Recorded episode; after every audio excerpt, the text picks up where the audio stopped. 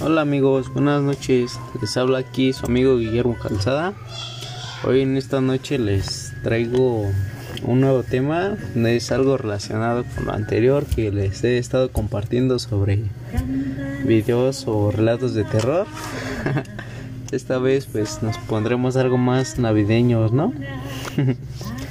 Esta vez pues nos tendrá, tendremos que hablar sobre la rosca de reyes y pues quién no las conoce, ¿no? Porque pues pienso que es algo muy tradicional aquí en todo el mundo.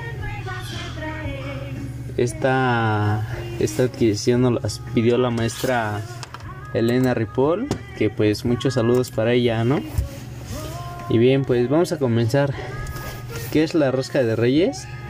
Pues es la forma más ovalada simbolizada en una región católica de amor a Dios su principio es, es basado más sobre el niño Dios, que es el hecho de esconderlo dentro de la rosa, en los que, por ejemplo, en la región católica dice que María y José escondieron a, al niño, ya que había un, un señor, ¿no? Bueno, ese señor se llama Herodes, que lo andaba andaba buscando a él, ya que pues era el era uno de los niños que, que los utilizaba para matarlos porque pues no, no los quería. Y pues una de nuestras preguntas es ¿por qué se celebra el día 6 de enero?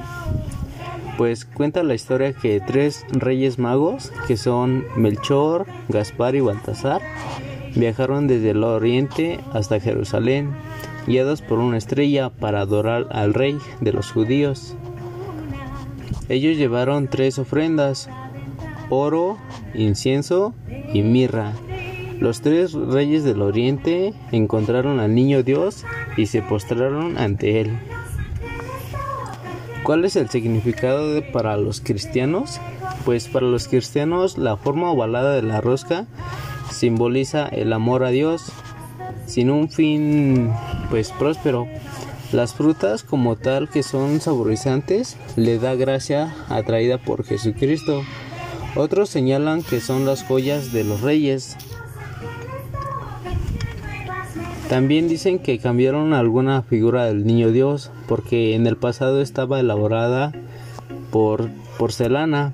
El niño Dios se coloca en el interior de la rosca simbolizando a José y a María que escondieron al, al niño Jesús.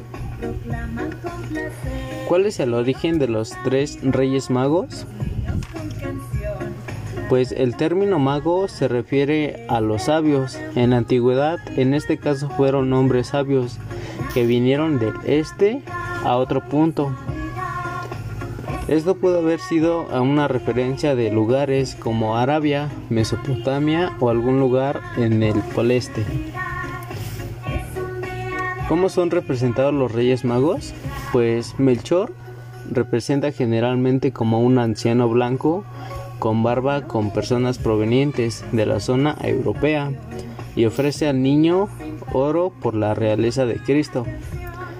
El otro rey mago, Gaspar, él representa a la zona asiática y por el incienso por la divinidad de Jesús.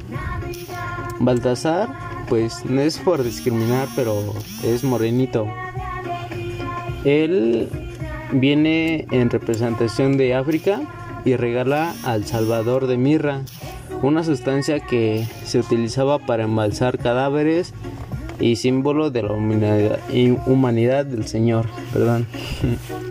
En la época se empezó a pintar estas características. No tenía, no tenía mucho conocimiento de América además de que esos hacían tres referencias del ser humano, juventud, Gaspar, madurez, Baltasar y vejez y Melchor. ¿Cómo es la rosca de reyes alrededor del mundo? La tradición es partir el platillo, bueno, ese dice que viene del siglo XVIII en Francia que es una tradición que se coloca un habla dentro de una galleta. La persona que saca el frijol se convierte en rey o reina por un día. Esta hermosa tradición se expandió por otros países de Europa y América. ¿Cuál es el origen de los villancicos? Pues como él, mismo lo indica, es una canción, de, una canción de villa, la que servía para registrar a la vida cotidiana en los pueblos. Según los historiadores, este, es un, este canto surgió en el siglo XVIII, siendo difundido en España en los siglos XV y XVI. Latinoamérica desde el siglo XVII en sus inicios fue una forma poética española y lo usaban como registro de los principales hechos como una comoroca.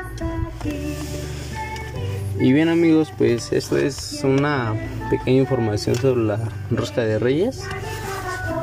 Muy pronto pues estaré de nuevo compartiéndole algunos otros temas sobre sobre historias de terror o pues como ya se los había comentado que que me pusieran sus comentarios o me buscaran por redes sociales pues para para hablar sobre nuevas cosas, ¿no? Porque pues es bueno compartir. bueno, pues espero y tengan unas felices noches y pues muchas gracias por escucharme.